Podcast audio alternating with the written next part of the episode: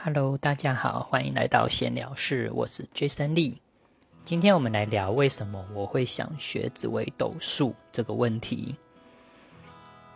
如果大家有看我的部落格，应该会知道，我原本是都是念政治系的，我是念国际关系的。那我一路往上念，那因为我原本是想要做教授，或者是做研究智库的研究员。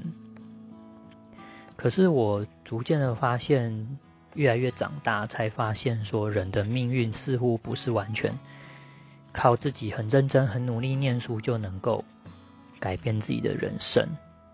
那我在这一段过程也是挫折很多，这中间有很多不是我们人力所能左右或控制的，尤其是我的指导教授过世，或者是。种种原因，我必须换教授、换题目，换来换去。对，这是第一个，我觉得人生过得很不顺，然后加上自己的身体状况很多，然后去西医检查，检查也检查不出什么毛病，然后任何医医学都束手无策，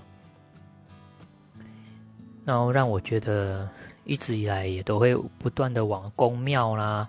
算命啊的方向去，那因为我们原本我原本信任的那些很厉害的算命老师，一个一个离开了，过世了，联络不到了，所以我就想说，既然我会念书，我为什么不自己学？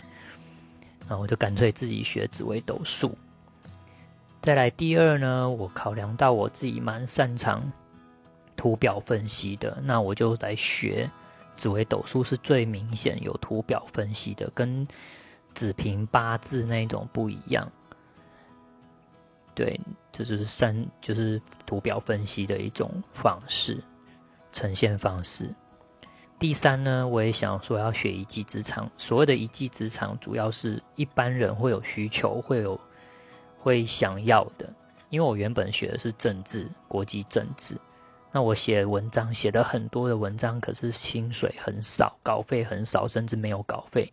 因为我我所会的东西很多，一般人不需要，尤其疫情的时候，大家更需要是可能是口罩或者日常生活用品、吃的部分。但是我所会的，我所提供的学问，是一般人根本不会有，就是一般生活不是必须的。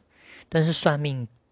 或者是紫微斗数这种，就可能会因为人总会遇到迷惘的时候，遇到不顺的时候，就会想要了解自己，想要看看有没有什么命理的老师能提供不同的哦命理上的建议，这样。所以我觉得这个是一种一技之长，因为它是也是一种学问。那有些人会问我说：“那你又学国际政治，又学历那么高？”然后又学紫微斗数，以后要做什么？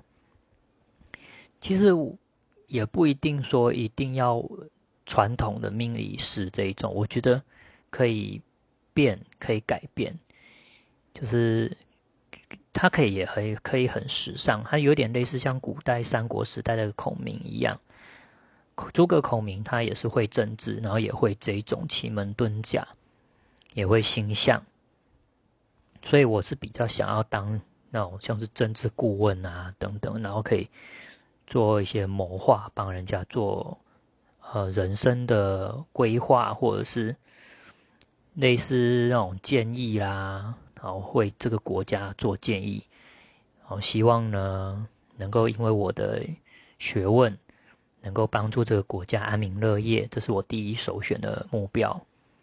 然后第二呢，安民乐业，第一件事情就是安民嘛，人民。所以，如学会紫微斗数，帮人家看自己的命理，看自己的个性特质，我也希望可以帮助自己之余呢，也可以帮助别人，让别人有希望。任何人的命都不是死的，不是死定死在那里的，都是可以有所改变的，然后可以让自己。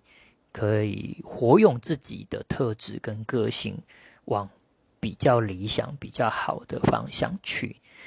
好啦，这就是我以上想要分享，为什么我会想学紫微斗数，以及之后学这个有什么目标。